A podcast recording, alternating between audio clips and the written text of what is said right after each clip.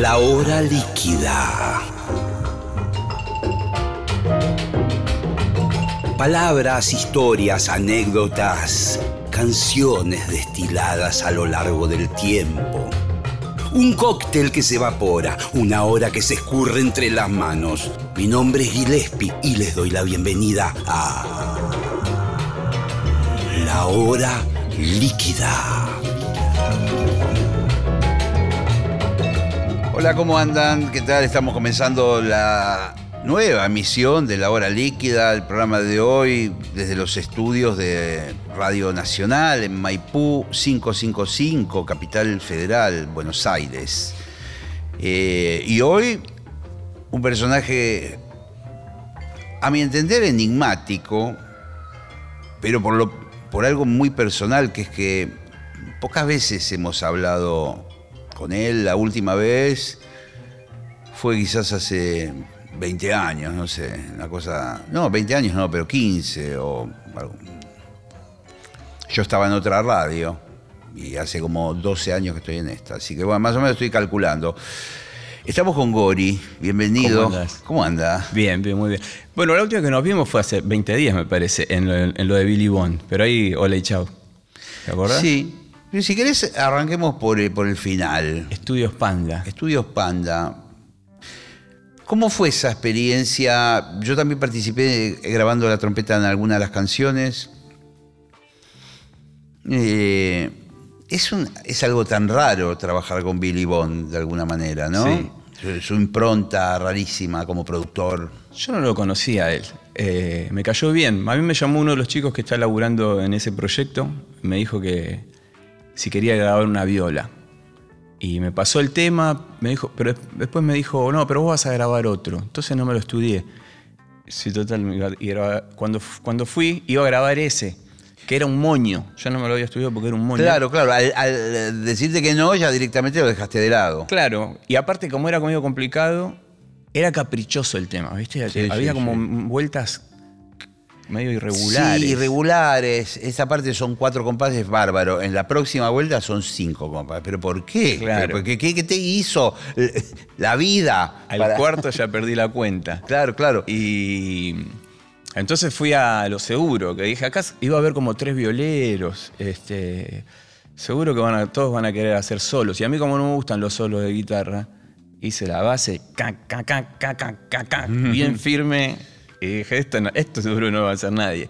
Así que estuvo bueno, lo, lo- lo disfruté. Estaba el Bolsa tocando la bata. El Bolsa González, gran baterista. ¿eh? Estamos hablando del proyecto de Billy Bond que aparentemente toma forma eh, con algunas fechas en el Luna Park. Pero bueno, no nos vamos a meter en ese berenjenal porque yo no tengo demasiada idea de lo que quiere Yo hacer menos. Billy. Y, y lo cierto es que Billy es como esos directores de cine que no cuentan la película entera. Llaman a un actor y dice, vos tenés que en un momento morirte. Pues te, te pega un tiro y te morís. Y el tipo dice, pero, pero es el final de la película, ese comienzo. No, no vas a saberlo.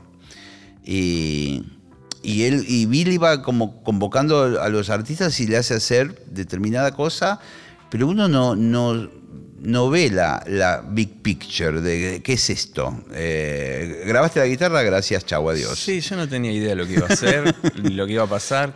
Me cayó bien él, hizo un par de chistes, un par de chistes sin filtros que me cayeron bien. Sí, sí, Él sí. es bastante sin filtro, me parece, es ¿no? muy sin filtro, un personaje, esa cosa de italiano, argentino, que, que fantástico, que de alguna manera a mí me hace acordar a Luca Prodan, Ajá. en alguna manera. No hablo de la parte artística puramente, sino en esa especie de personalidad que, que de alguna manera es como que le chupa un huevo lo que piensen de él en Argentina o, o cosas así, ¿no? Eh, digo, el, el- el establishment, el rock o lo que Sí. fuere, él es como que, bueno, eh, y un poco me hace acordar a Luca en ese sentido, que medio, viste, uno decía, no, porque Spinetta, porque Charlie, bueno, está bien, no, no, no.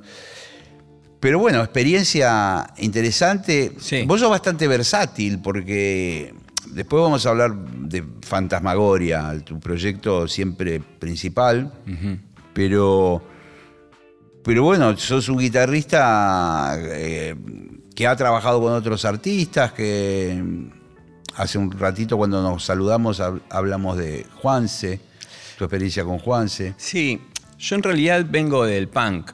Eh, a los 13 años descubrí el punk y empecé a, a armar bandas, armar y desarmar banditas de punk.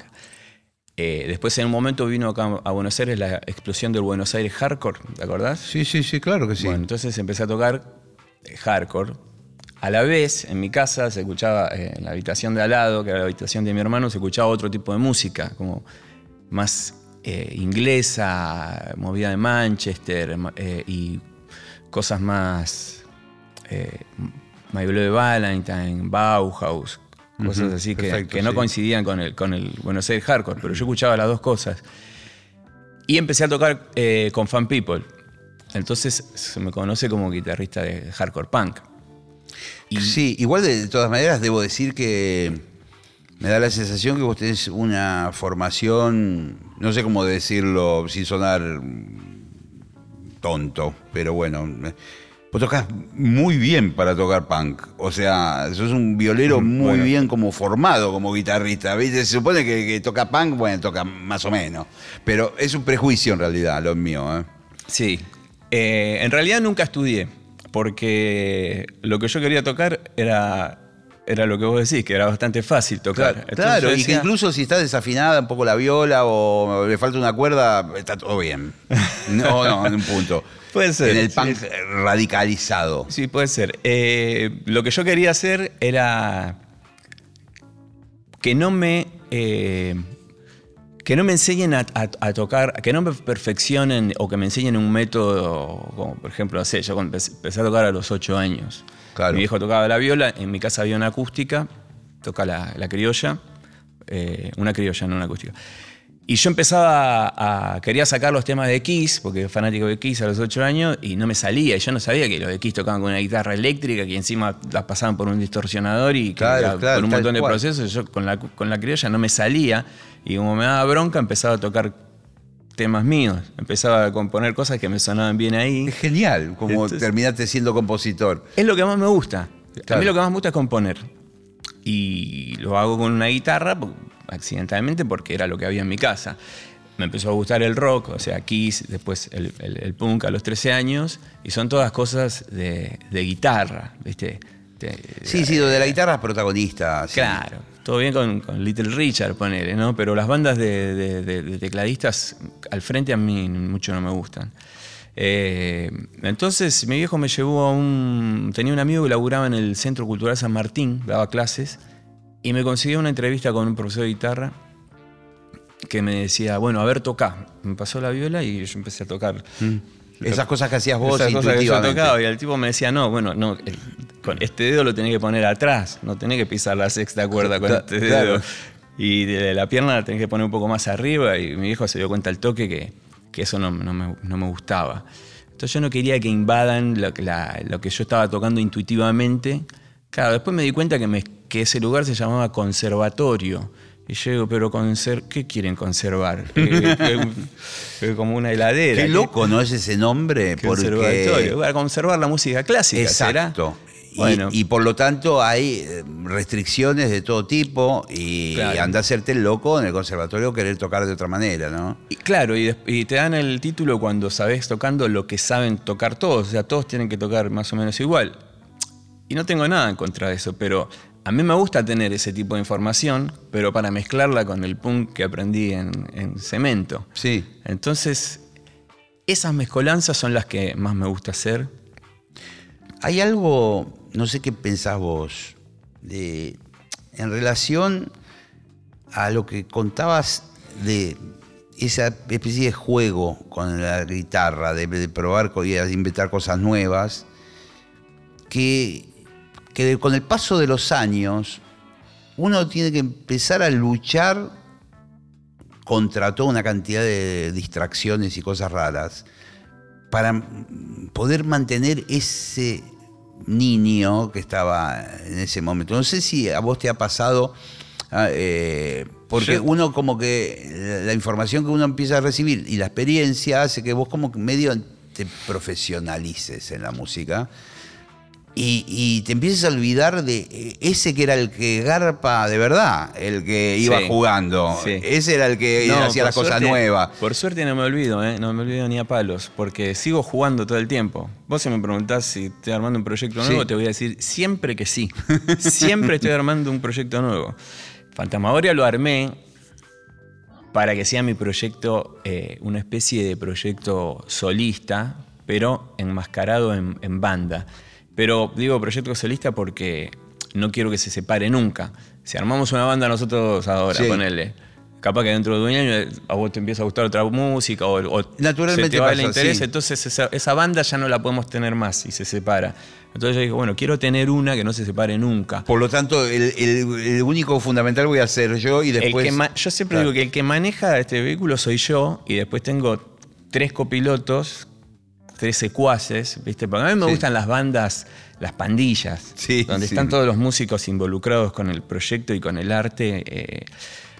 no me gustan los sesionistas. Sí, me eh, eh, no me gustan los, los solistas porque tienen sesionistas y los sesionistas a veces no están tan involucrados, ¿viste? No están con la camiseta puesta.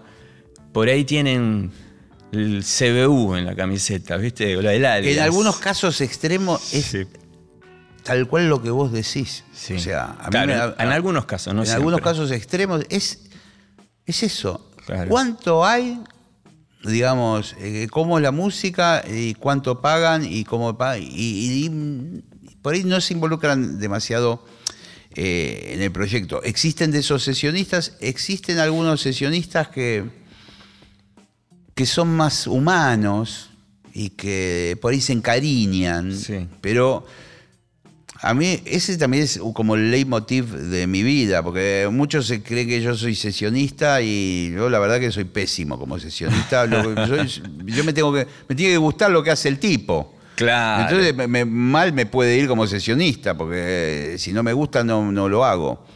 Eh, eh, y, eh, y- y en el rock, los sesionistas dentro del rock es un tema muy polémico. De- igual está lleno, y nos vamos a meter en un berenjenal, pero está lleno de sesionistas que trabajan con bandas, sobre todo vientos, bueno, y van, laburan, después, después laburan con...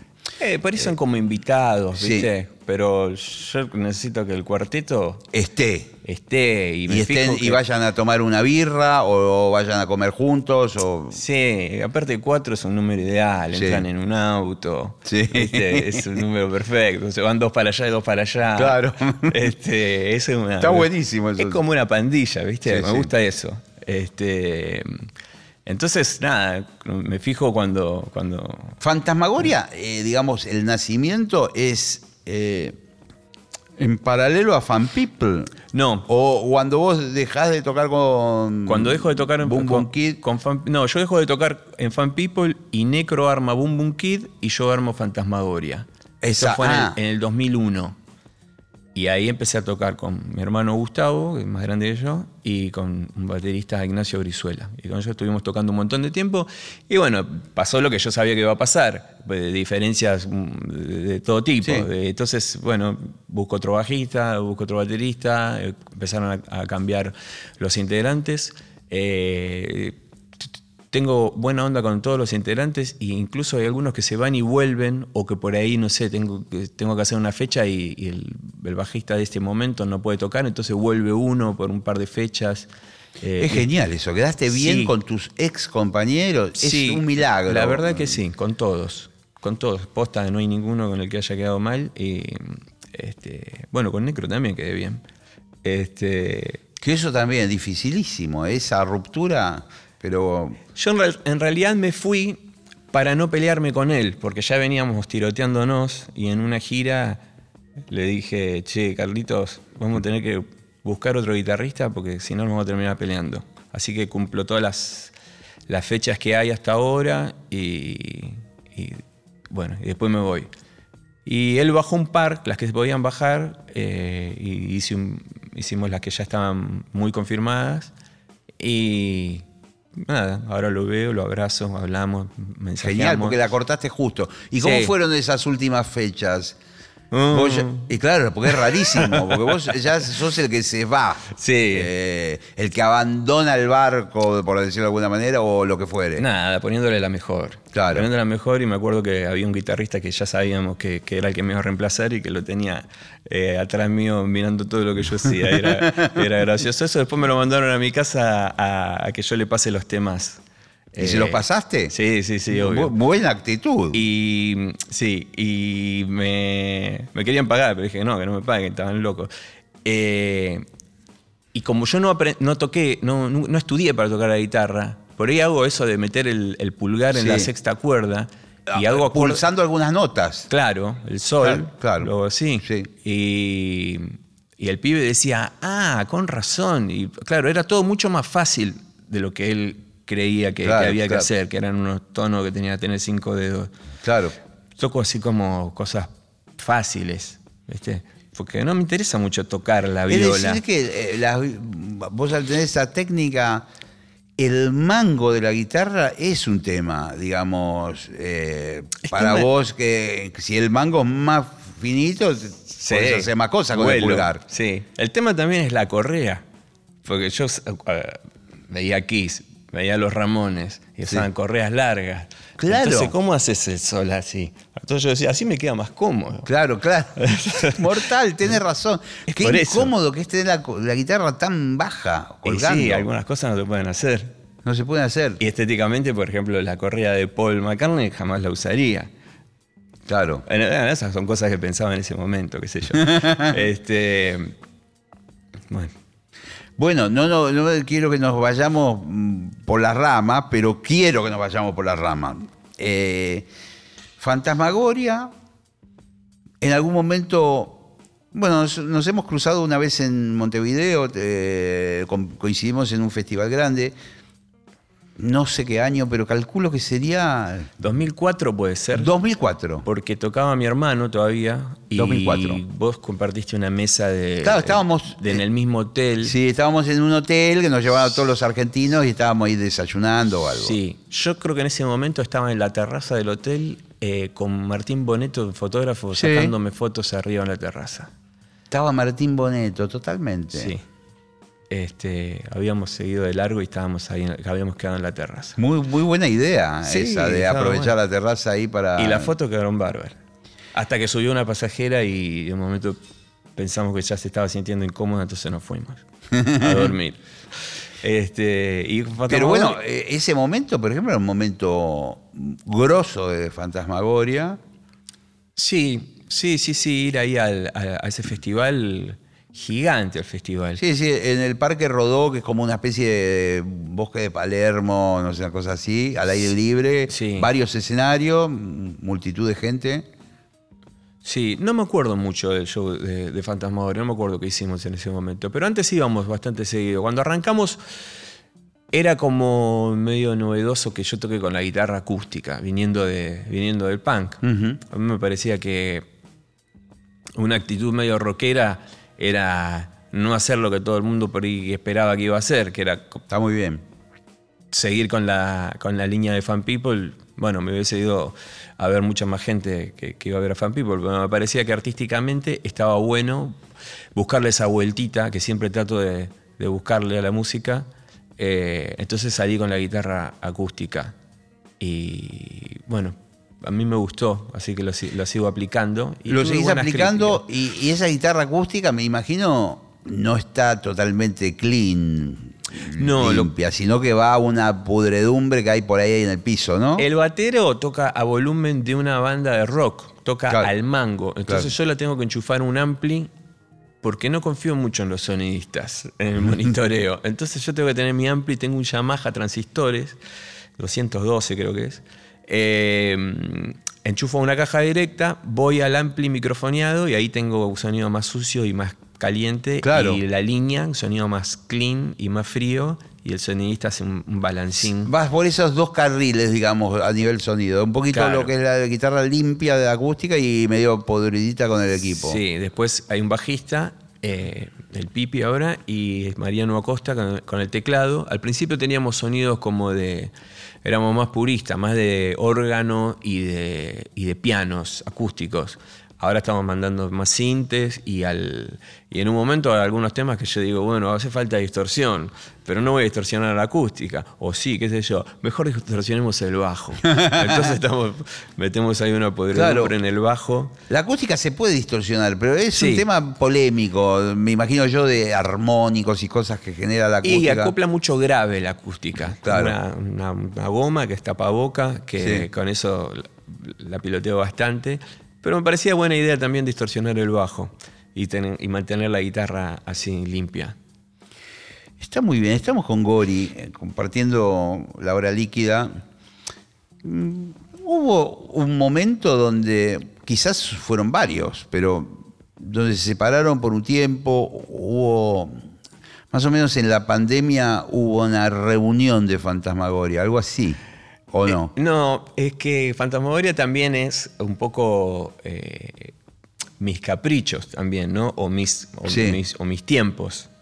Eh, por ejemplo, cuando me convocó Juan, Juanse para tocar en, su banda, le pusimos un, stand-by de un año y medio más o menos. Dos, qué sé yo. ¿A Fantasmagoria? Sí, o que por ahí hacíamos un show cada tanto. Pero por ahí pinta el freezer. Claro. Este, Habíamos, me hiciste acordar que, eh, que si en algún momento habíamos parado y en el año 2003 eh, teníamos un manager que era bastante muerto. En realidad no era un manager, era uno que nosotros lo quisimos inventar manager y no, no nos salió. Y no sé, nos, peleamos con, con, mi hermano y con el batero, que era como una pelea entre hermanos, ¿viste? Tuvimos como un mes sin hablarnos y y en ese mes me llama un pibe y me dice, soy Santiago, de la fecha del sábado. Le digo, ¿qué fecha del sábado? Yo ya arreglé con tu manager, la fecha en La Plata, del sábado. Le digo, no, pero no, a mí no me hicieron nada. Le digo, y no, lo no puedo tocar porque no tengo banda. Le digo, estoy peleado con todo. Y el pibe me habló tan bien y me pidió mm, encarecidamente que por favor vaya, porque ya habían papelado toda la ciudad con, con el afiche de su banda y de la nuestra que íbamos a tocar.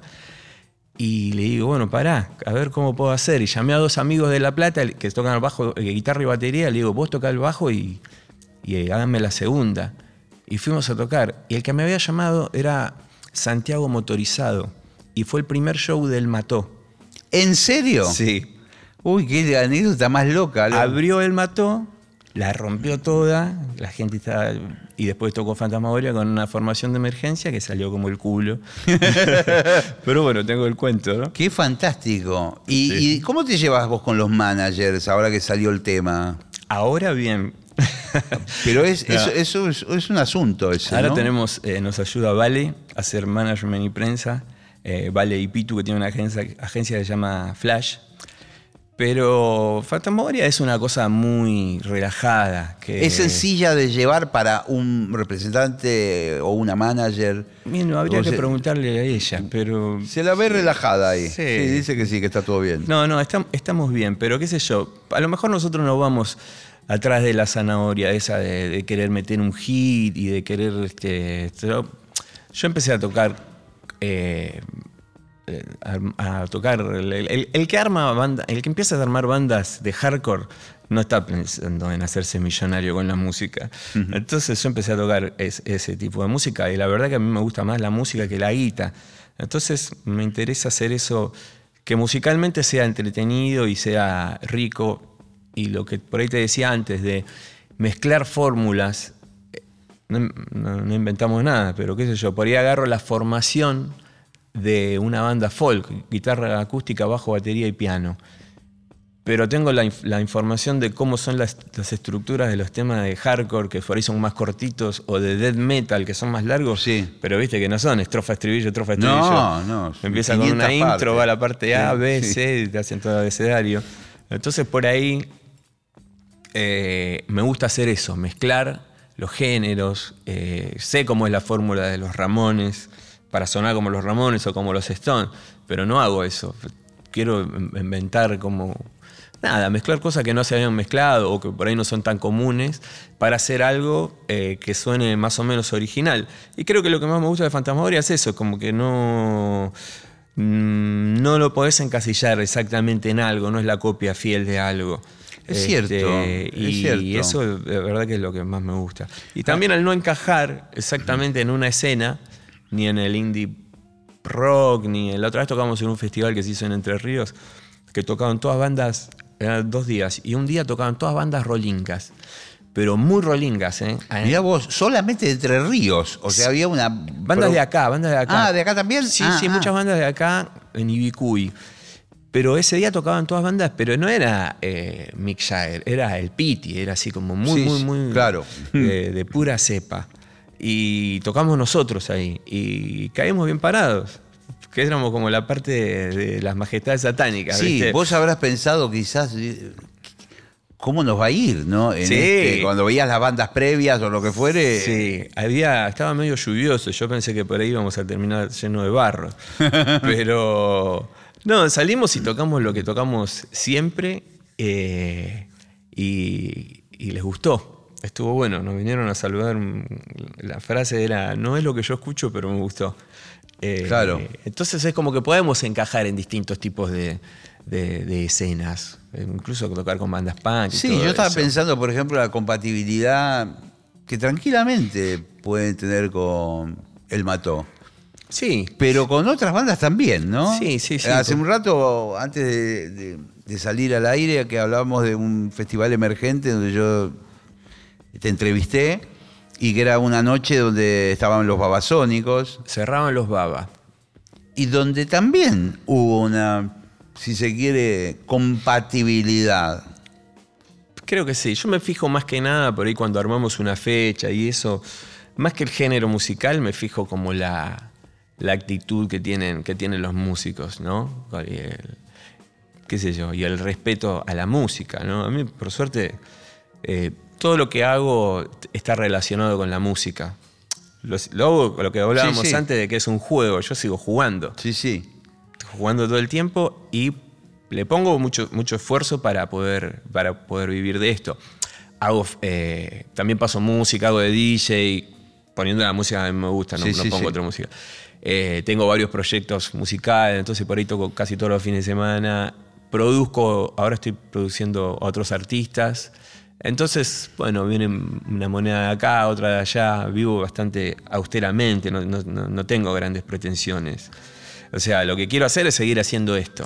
Eh, es interesante el camino que eh, nos acabamos de meter.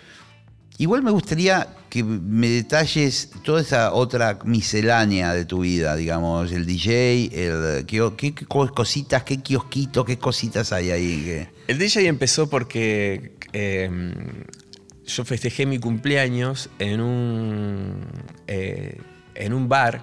Le pedí al dueño que me preste el bar eh, donde tocábamos siempre. Era un lunes. Y le digo, vos vendé, la, vos vendé la bebida y yo me encargo de la música. Y viene la gente y ya está. Y llevé todos mis discos y puse música y era un lunes y el bar se recontrapuso.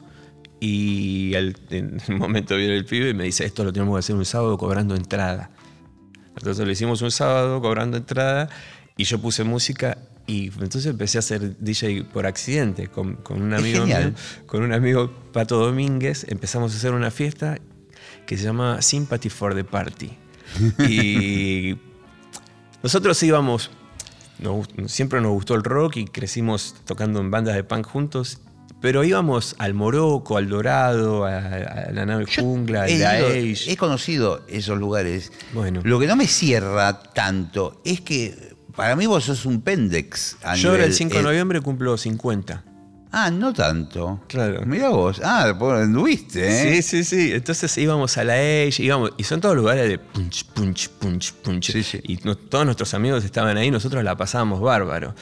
Y, pero íbamos a, la- a los boliches de la costanera, porque Pacho salía con, con Carla Tintorero, una DJ.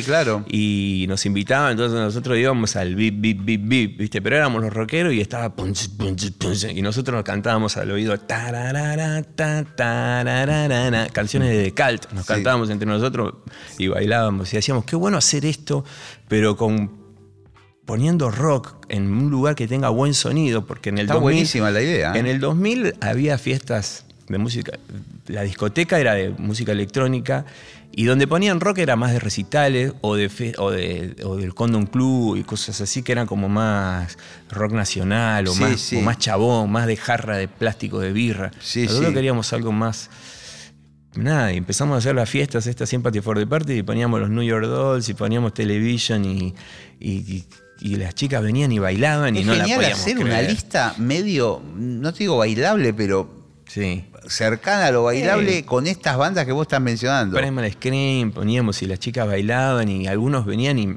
yo me volvía loco cuando venía la gente y me decía, ¿qué es este tema? ¿Qué es?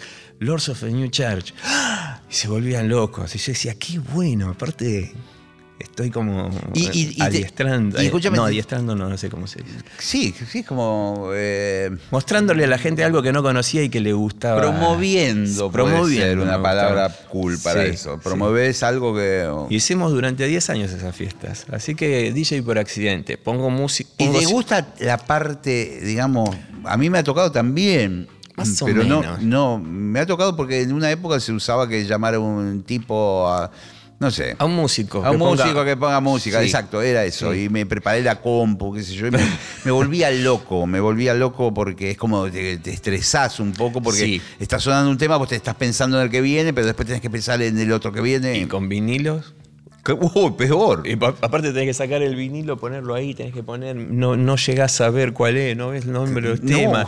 Y aparte no te espera el vinilo. En, la- No. en el otro, por ahí, en la compu haces tac, apretás la barra espaciadora Claro. y sale un tema. Sí, sí. Capaz que le pifiaste al tema, pero salió Sí, uno. el otro, si no te ha puesto el plástico de arriba del. Es un quilombo, es un estrés bárbaro.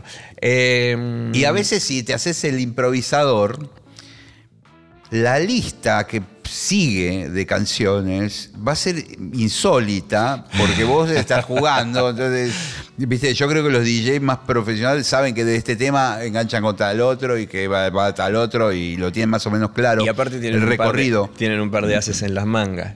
Sí, sí. Por ahí vos mandaste todo al principio Claro, y después yo- ¿y ahora qué hago? Claro. Este, no, pero, El primer tema una bomba, el segundo una bomba y después tiene que estar dos horas. Sí. Yo me siento cómodo poniendo música en donde la gente eh, no está al, pal- al palo bailando, porque no pongo música muy. O sea, para mí son unos hitazos, pero no son muy populares. Claro. Entonces por ahí nunca falta el que viene y te dice, eh, ¿y vas a poner música para bailar? Estoy poniendo Duran Duran, hermano. Claro, ¿No parece ¿qué que puede quiere bailar? que ponga? Yo bailo como loco con esto. Claro. Este, eh, entonces, por ahí me gusta hacer el- lo que se llama warm up, que es poner al comienzo, donde la gente está más, más tranquila y escuchando, y, y después que venga uno que más demagógico. Claro, ah, directamente ahí vos decís, acá terminó, gracias, y que venga punchi punchi después. Claro. Está bueno. Vamos a otro de los kioscos. yo le digo kioscos, pero bueno, pongámosle el nombre que quieras. Está bueno kiosco. Eh, Yo también le digo kiosco. Producciones. ¿Con qué grupos, cómo aparecen? ¿Qué, qué- qué- qué tenés que...? O sea, me imagino que no es el dinero lo que te moviliza a estar Es tantas incalculable pasar un presupuesto, ¿viste? Porque Claro. es muy, es muy raro eso. Eh, son- ¿Qué es lo que te mueve para producir? Eh, primero, creo que fue que hace dos años y medio tuve una, tuve una hija y eso es salir a, tocar mucho los fines de semana, bueno, significa no estar en, en- tu casa. Entonces empecé a producir y a estar más tiempo en casa. Eso por un lado. Después se ve que de algún lado junté valor como para decirle a la otra persona lo que yo pensaba del, tema sin filtro y que, lo que la idea que yo tenía era mejor, iba a mejorar o de alguna manera lo que él estaba tocando. Entonces eh, me empecé a... eh, me empecé, antes rechazaba por ahí si me decían, ¿me producís? No, yo no, no sé producir, no me, no me dedico, solamente produzco mi música. Y empecé a aceptar esos laburos y me di cuenta que está buenísimo. En la pandemia también lo que hice fue, eh, estuve mucho tiempo encerrado haciéndome amigo del, del Pro Tools y del MIDI y empecé a experimentar sonidos y cosas que yo no... no- Es, no. es un mundo alucinante. Sí, está buenísimo. Algunos de los que nos están escuchando son músicos. Este programa tiene mucho público de músicos. Pero algunos no se han metido del todo en lo que es el MIDI y todo eso. eh, algún día lo hablaremos, pero es un sistema que se inventó en los años 80 para, de, de tal manera que con un cable medio especial que tiene cinco cablecitos adentro, vos controlás aparatos y podés eh, tener un montón de mm, aparatos electrónicos en sincro y sonando y es un viaje de ida. Sí, yo al principio no le tenía miedo a eso. Claro.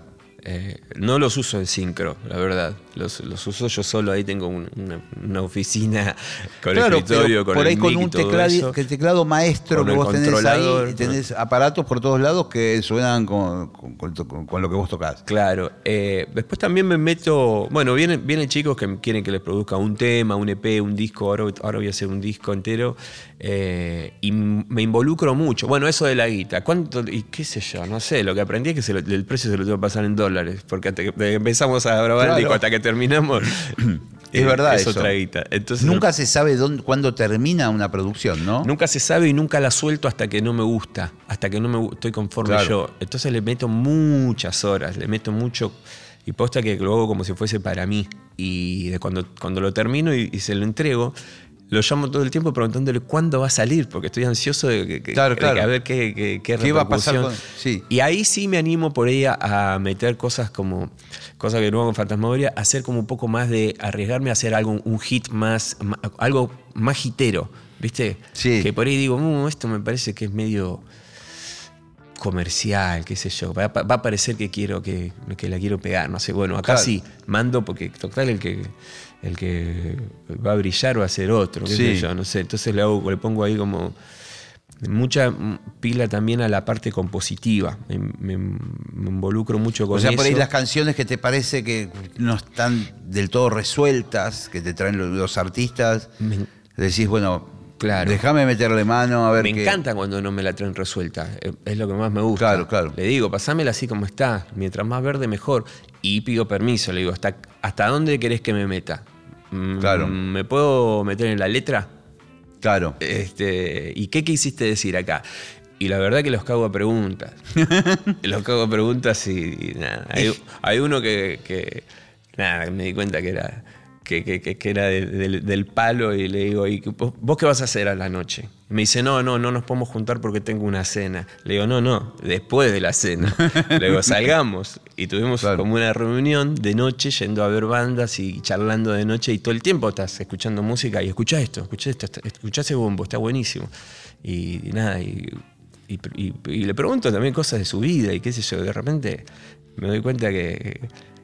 que- que es, que, le- es que todo es necesario porque después la, la relación que van a tener es una relación intensa porque vos como que te metés de alguna manera y te invitan a que te metas en una intimidad de una personalidad que, que a veces es el artista y el productor durante horas y horas y horas pasando por distintas situaciones. Eh, primero, a veces la propia limitación del artista que vos vas a llegar a ver y que a veces el artista no quiere que la veas porque es famoso, por ejemplo, o algo, y vos decís, pero loco, al final no sabe cantar. no me tocó con ningún famoso todavía. Pero, claro. pero suele pasar, puede, pasar, o, que- o que el tipo tiene un, un mal día y no le sale lo que tiene que hacer, y vos eh, ahí tenés que como decir, bueno, bueno, vamos a caminar, qué sé yo, hable- hablemos, Claro. eh, no, lo- no lo grabemos hoy, esto no, no va a salir. Y, Estuvimos grabando, bueno, tuviste que te conté, me voy por una rama. Dale, sí, dale, dale, vamos. Estuvimos grabando el disco de, de Juanse eh, y estaba de productor Andrew Oldham. Oh, uf, Y lo vi. grosísimo. Sí. eh, y hacían la caminata. Ah, Hacían la caminata. esa. No sé qué pasaba, de, estábamos grabando en Romaphonic. Sí. Y nosotros estábamos de la parte de adelante y ellos estaban en la parte del estudio y de repente salían y, y volvían con un heladito, ponele. Claro, claro, como a, a, viste, pará, oxigenémonos, Sí, tranquilo. sí. Y eh, por- sobre todo pasa a veces, con todos pasa, pero a veces con los cantantes que, que no tienen, el, la voz es algo, es un instrumento tan eh, sujeto a variaciones. Y muy eh, expresivo. Tuviste una mala noche anterior o no dormiste, qué sé yo, y se te avecina un día de estudio patético. O Sí. no. Y capaz que ah, por ahí te juega a favor. Si tenés que cantar Sí. un, un- un Tom Waits, ¿no? Por ahí te Sí. juega a favor. Y, y capaz que estás más sensible, entonces expresas más. Sí, sí, es verdad. A- a- el otro día eh, leía oh, anécdotas de los Beatles y creo que era Bo Darling eh, y, Que había Que- puesto una cama en el estudio. sí, algo así, y que vos decís, eh, y que estaban re fisura los chabones, y vos escuchás la versión, está buenísima.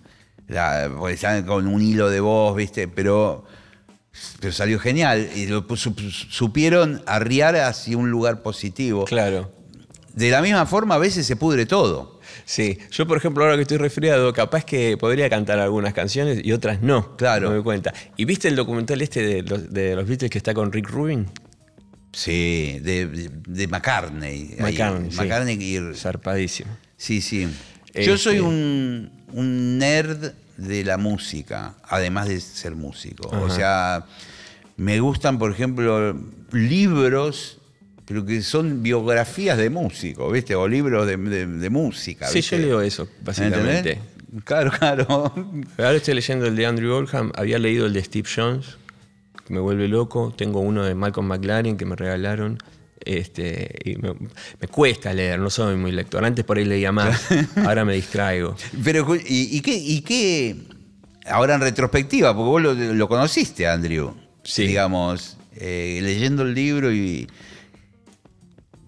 ¿Te cayó la ficha de que estuviste con un tipo así tan trascendental de la vida de los Rolling Stones, por ejemplo? Sí, sí, sí, yo no lo podía creer, pero no, interactué mucho con él.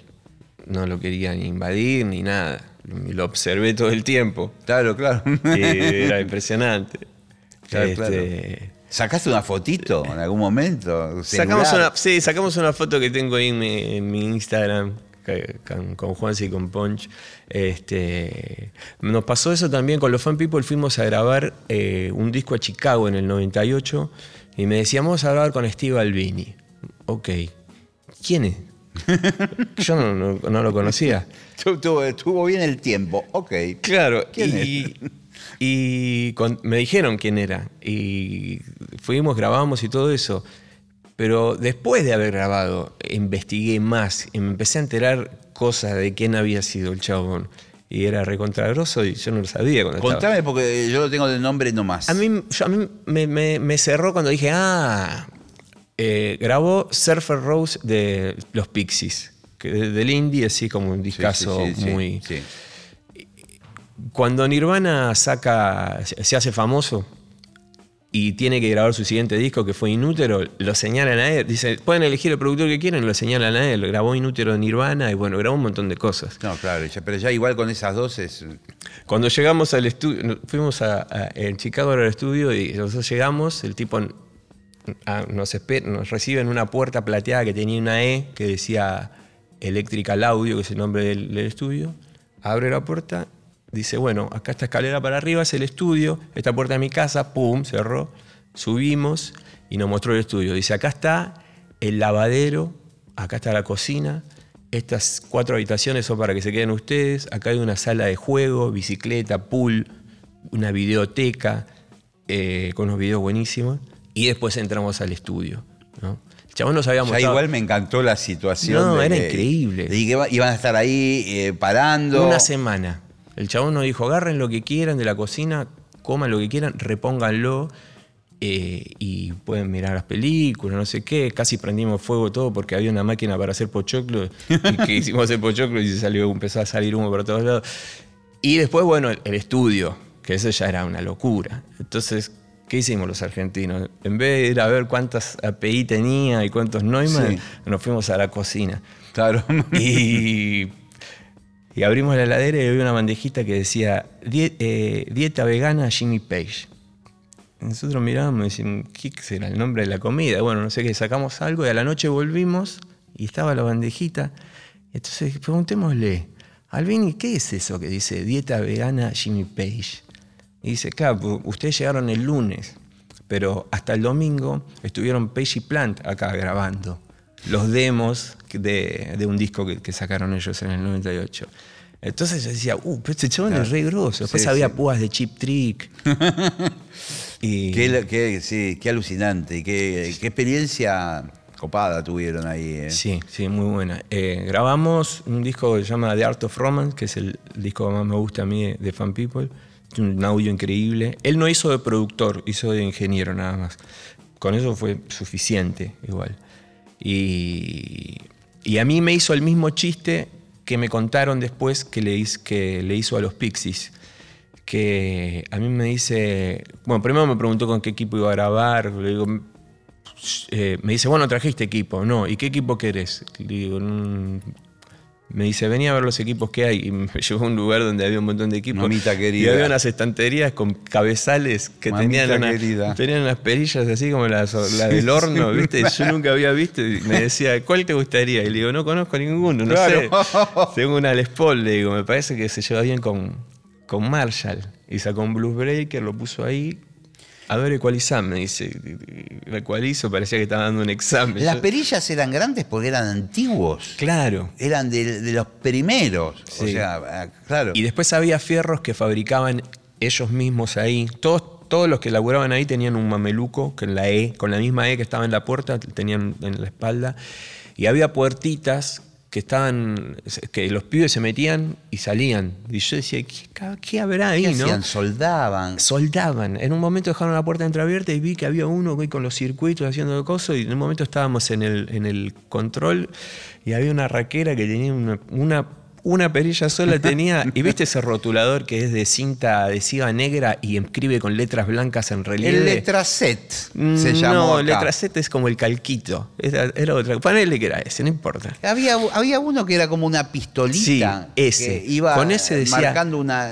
Sí, sí. Ese era genial. Adhesivo después. Satanizer decía. ¿En serio? Y nosotros decimos, che, Albini, ¿esto para qué? Y nos miró y dijo, no, eso para las bandas de death metal. Como diciendo, ustedes ni pregunten. Claro, claro. Esa perilla. ¡buah! Sí, este, entonces nada, me hace sacarle audio a la, a la viola. Y le digo, hey, ¿qué te parece? ¿Me permitís? Sí. Y hizo tac, tac, dos cositas y lo dejó perfecto. Es ¿Te audio- acordás lo que hizo? No, movió dos. bueno, bueno, no, bueno. no me acuerdo de nada. Movió dos cositas y, Claro. y es el audio que usé para casi todo el disco. Y me dice: Lo importante es que quede la viola, digo, que quede la bata y el bajo. Vos vas a grabar en ese, en ese ISO, se llama, ¿no? Sí. Vos vas a grabar ahí y la batería va a estar acá y el, el control estaba arriba, arriba mío. Yo no lo veía él. Como en un entrepiso. Como en un entrepiso, sí. El lugar era, tal vez sea grande como esto, no, un poco más chico que esto, pero paredes de Bastante grande. Esto es enorme. Esto es enorme, es sí. gigante. Capaz o que sea, era- bastante grande. No, no, era más chico. Por ahí era de- del escenario para allá, pero con el piso de, de piso y la pared de ladrillo. Y una escalera que iba para, para el control. eh, y bueno, entonces sí, digo, grabo las violas de referencia. Grabamos todos los temas y dice, bueno, listo, ahora vamos a grabar las voces. Y le digo, maestro, falto yo. Sí, claro. Y me dice, no, vos ya grabaste. Y le digo, no, no, no, le digo, pero yo no hice la viola que definitiva, yo hice claro. la de referencia. Me dice, no, no, lo que tocaste está bien. Uy, digo, ya te entendí, ya está, ya, ya- ya me cagaste, le digo, pero Claro. eh, le digo, en tal tema pifié, en tal otro pifié, y en tal otro hice algo, simplifiqué y no hice lo que tenía que hacer.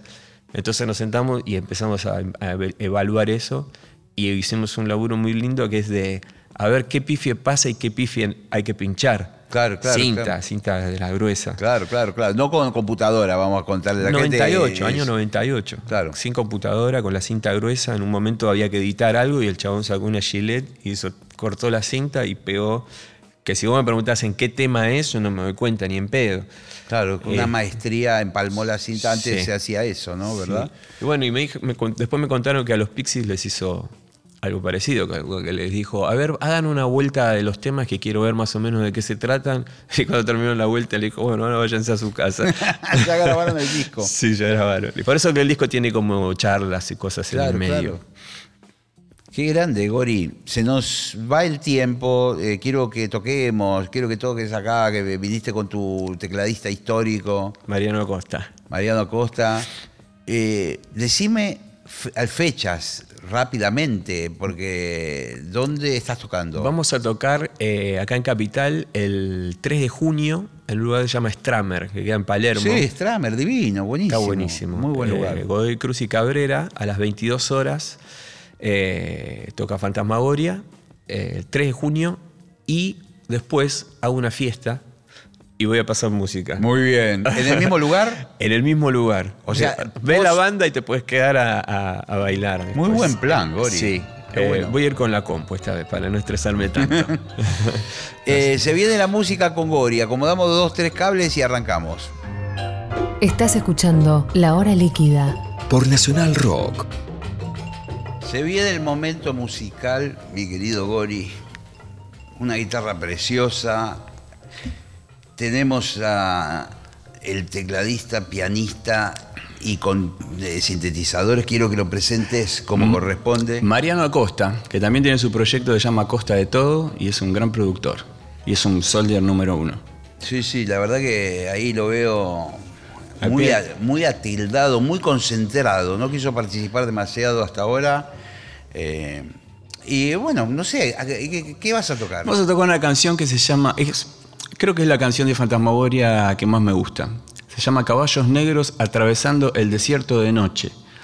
Eh, es como que pensaba en describir algo bastante oscuro, porque es como atravesar momentos que, bueno, no todos los momentos son, son eh, brillantes. Entonces, No, más vale. esta canción como trata de acompañar esos momentos para superarlos.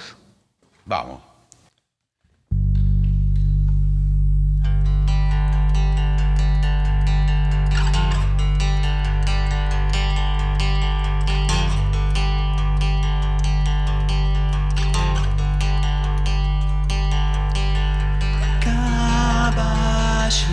Caballos negros en el desierto.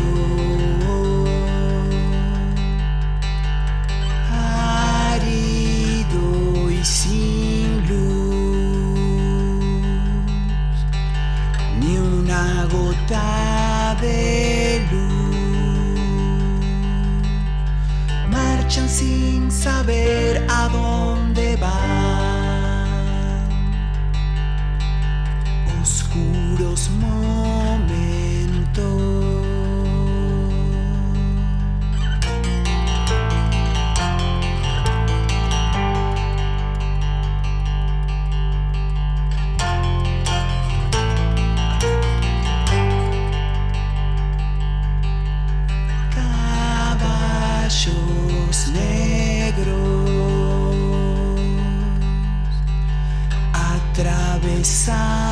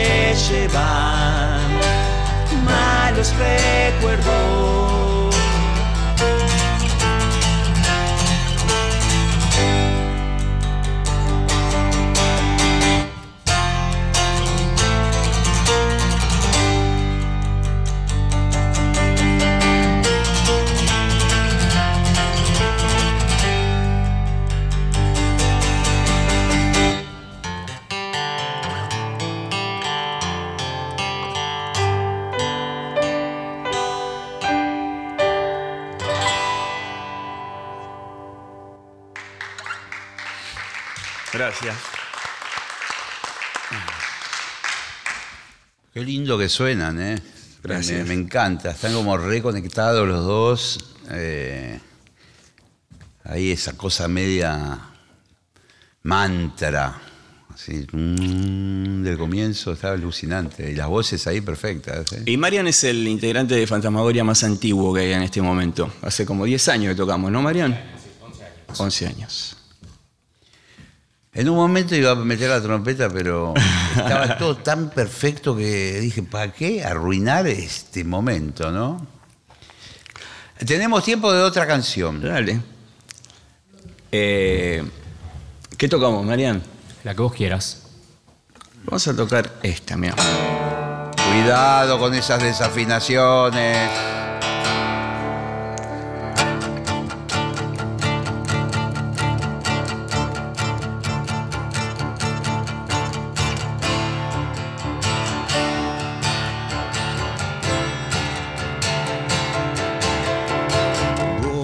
Llamando a Río, encargando problemas, esquivando patadas voladoras. Gori llamando a Río, esa gota rebalsa el vaso y en ese mismo vaso se ahoga. En ese mismo vaso se ahoga. Gori llamando a Río. Está jugando con fuego y apuesta fichas ajenas y quemaduras de primer grado.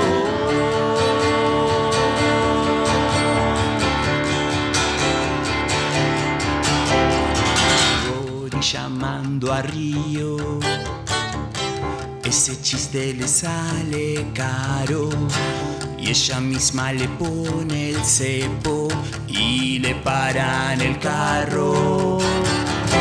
Pisa un charco descalzo y se hunde hasta el cuello. Su salvavidas desinflado, Gori llamando a Río. Está jugando con y apuesta fichas ajenas y quemaduras de primer grado.